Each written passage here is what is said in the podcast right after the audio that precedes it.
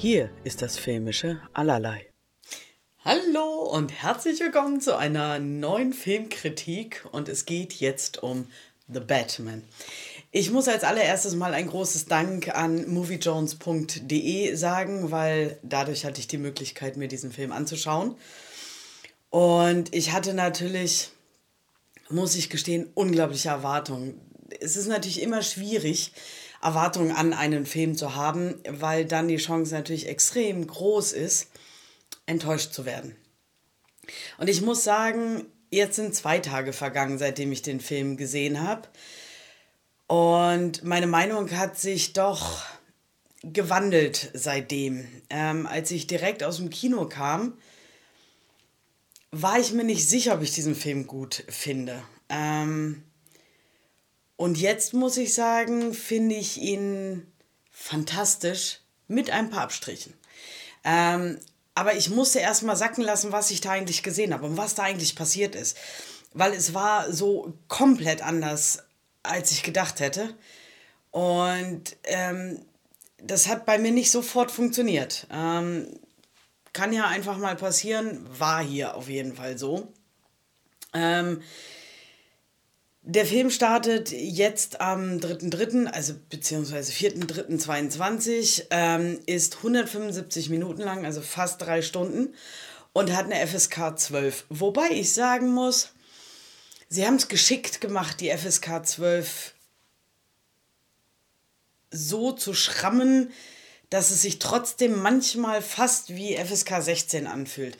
Das Ding ist, man sieht nie wirklich die Gewalt. Und äh, wenn man aber jemand ist, der ein bisschen Fantasie hat und in so einem Film abgeht, dann hat der eine gefühlte 16 im Kopf. Und das haben sie gut gemacht. Also ich hätte auch nichts gegen eine FSK 16 gehabt und man ein bisschen, ein bisschen mehr hätte sehen können. Aber es funktioniert für mich. Ähm, und das fand ich sehr spannend, äh, das hinzukriegen, diese Gratwanderung mit der FSK.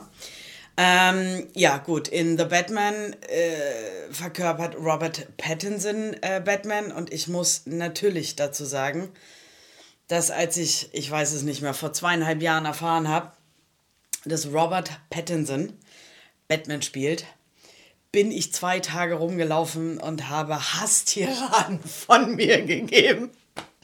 Ähm, weil ich gesagt habe, wie alle, ich war kein Stück besser zu sagen, oh Gott, dieser glitzernde Vampir kann doch kein Batman spielen. Ähm, aber nach diesen zwei Tagen habe ich mir gesagt, nee, ich, ich, ich, ich will nicht sein wie alle und immer.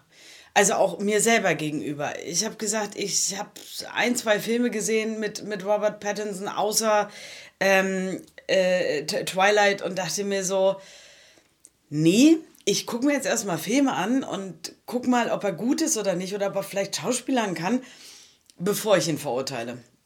Und das habe ich getan. Ich habe dann insgesamt, weiß nicht, um die zehn Filme geguckt.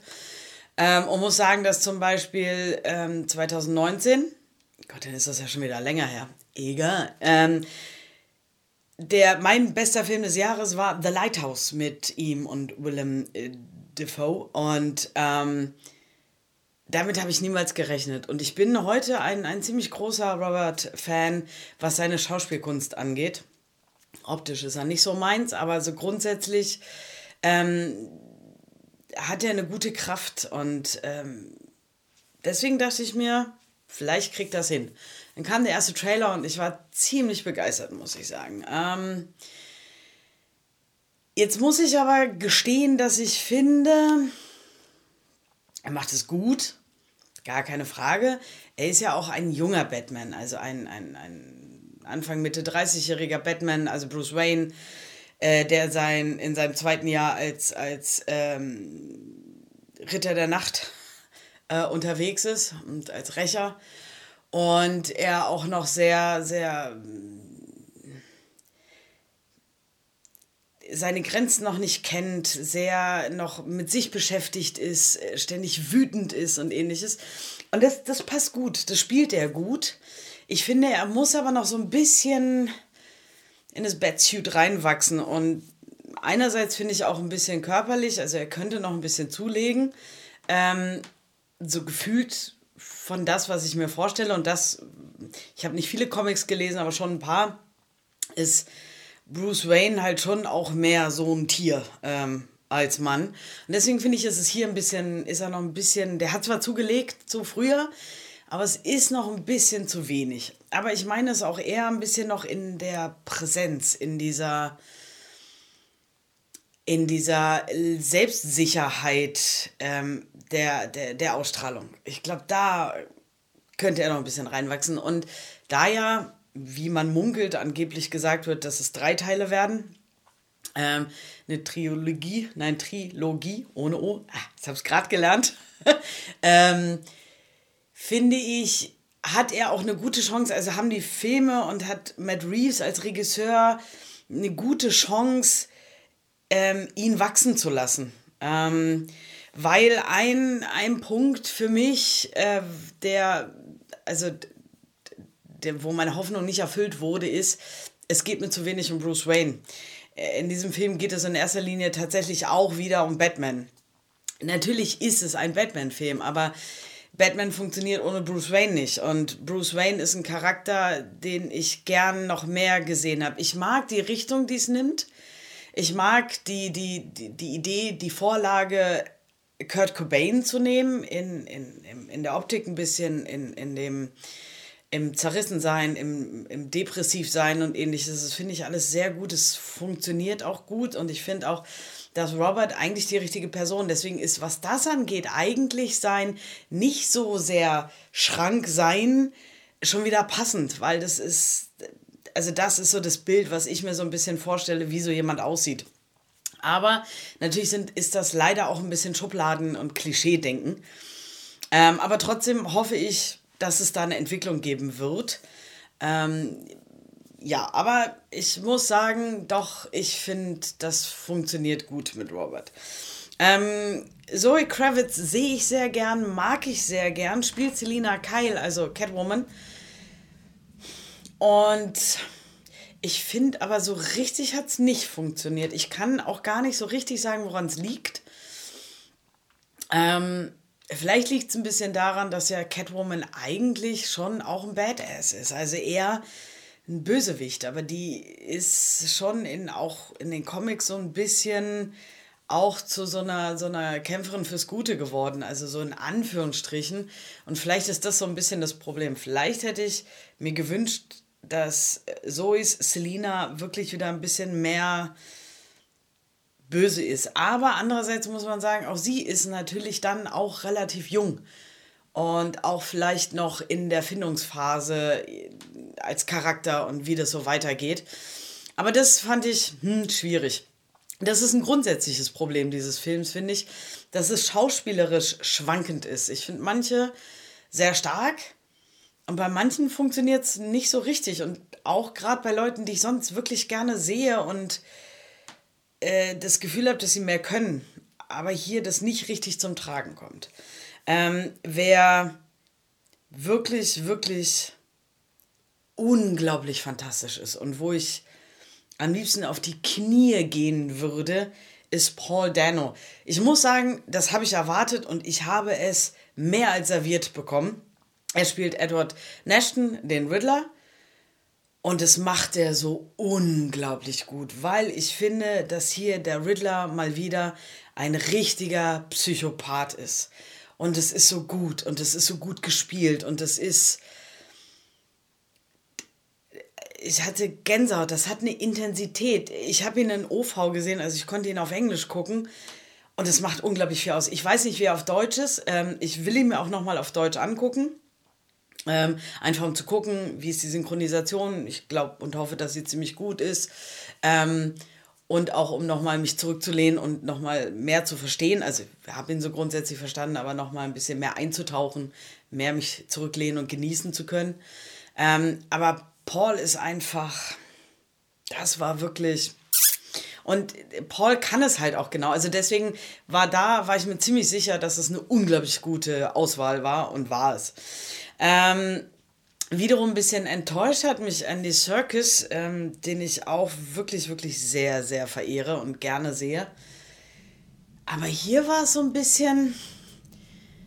also er hat mich emotional nicht abgeholt. Also das war, ähm, er spielt Alfred Pennyworth und Alfred so als zwar Butler, aber auch ein bisschen Stiefvater von Bruce.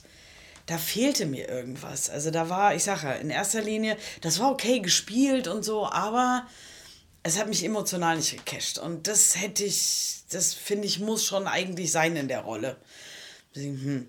Ähm, Jeffrey White als äh, James Gordon fand ich sehr gut, sehr. Der hatte sowas Solides, nicht im Spielen, sondern in der ganzen Ausstrahlung, was gut zu, zu, zu Bruce, also zu Batman passte, zu diesem hitzigen, wütenden, jungen Mann, relativ jungen Mann, war er so der gute Gegenpol. Und ich finde, die Chemie zwischen den beiden stimmt unheimlich gut und auch wie sie miteinander agieren und spielen und wie deren Geschichte ist, fand ich extrem gut. Ähm, und wer mich dann überrascht hat und ich sehr viel mehr sehen wollen würde, das wäre meine Hoffnung dann vielleicht später, ist Colin Farrell als Oswald äh, Cobblepot oder auch Penguin. Der war unglaublich fantastisch. Also auch das war ähnlich wie Paul. Ähm, also erstens diese Maske, du, also du siehst es manchmal kurz an den Augen, dass es Colin Farrell ist, aber sonst wirklich nie. Das ist so unglaublich gut gemacht und es sieht so unglaublich echt aus. Ich war wirklich begeistert und ich mag, dass ähm, Colin ein, ein, ein, also wie ein Gangster spricht, also Englisch mit, ich weiß nicht, nicht wirklich richtig italienischen Akzent, aber er klingt halt wie so ein typischer Gangster. Und ähm, das ist unheimlich gut und das Wasser spielt und auch diese typischen Gangster-Hierarchien, sage ich mal, wer Boss ist, wer drunter steht, wie man diese Familiengefüge und so. Das war schon irgendwie ein bisschen, bisschen äh, Pate-Style, ein bisschen. Es hat mir extrem gut gefallen. Ähm, und ich liebe abgöttisch, diesen Soundtrack. Ich höre seit Tagen nichts anderes mehr. Ähm, wenn ich unterwegs bin, höre ich diesen Soundtrack. Wenn ich ins Bett gehe, höre ich diesen Soundtrack. Äh, von Michael G. Ja, Kino. Ich weiß nicht genau, wie er ausgesprochen wird. Ähm, ich finde den unglaublich gut. Ich finde den. Ähm, ich, ich mag diese, diese Hauptmelodie, die natürlich dann auch in allen Songs oder mehr oder weniger in fast allen Songs drin vorkommt. Ähm, aber ich finde, die regt so die Fantasie an. Ich finde, sie ist ähm, bedrückend düster wie der ganze Film und das passt extrem gut. Ähm, was ich überragend in dem Film finde, ist das Setting. Komplett. Alles in diesem Film, finde ich, sieht geil aus und sieht nicht nach CGI aus, also nicht nach Computertechnik. Es sieht halt handgemacht aus. Ich finde, Gotham sieht fantastisch aus. Ich finde, Witzigerweise nervt es mich ja nicht, dass es fast die ganze Zeit regnet. Ich finde das unglaublich gut, weil ich finde, das passt zu der ganzen Stimmung richtig gut. Es ist düster, dunkel, es ist. Ich finde, man hat so ein bisschen das Gefühl, das ist eine Stadt, die du nicht mehr retten kannst. Und das macht es wirklich, ja, ich weiß gar nicht. Also deswegen als ich aus dem Kino rauskam, war es erst so, ich fand das Setting geil, ich fand ne, auch die schauspielerischen Unter, aber ich war noch so ein bisschen, hm, weil dieser Film ist ein bisschen wie der Joker mit Joaquin Phoenix.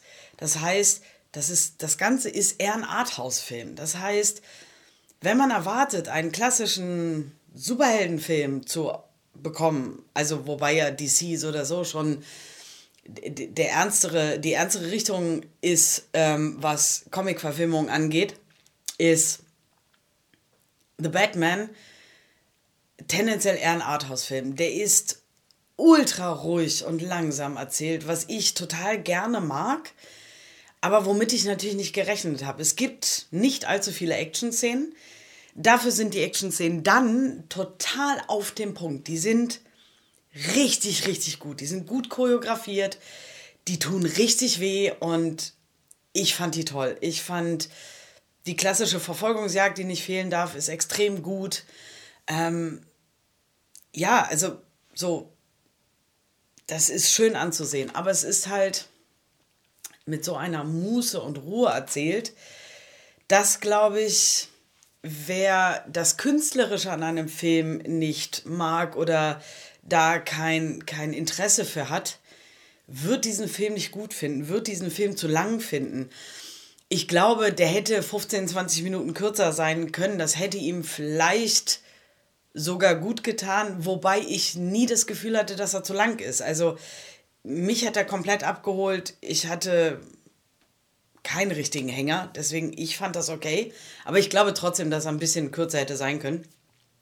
Aber wenn man sich die anderen Action-Superheldenfilme anguckt, dann ist das komplett was anderes. Und das macht es für mich im Nachhinein den Film, glaube ich, so stark. Also ich sage, ich kam raus und ich war verwirrt und ich wusste nicht genau, was mir der Künstler damit sagen will. Aber jetzt, zwei Tage danach, jeden Tag finde ich den noch ein bisschen stärker. Ich habe unglaublich Bock, den nochmal zu gucken. Ähm ich hoffe sehr, dass es eine Trilogie wird weil ich sage ja, ich möchte schon noch mehr sehen, was da passiert, wo es hingehen soll und auch welche Charaktere vielleicht noch und Bösewichter mit hineinkommen. Und was ich halt auch sehr gut in diesem Film finde, ist es, dass es eine Detektivgeschichte ist. Das heißt, Batman muss Detektivarbeit leisten. Und äh, das fand ich extrem gut, hat mir gut gefallen.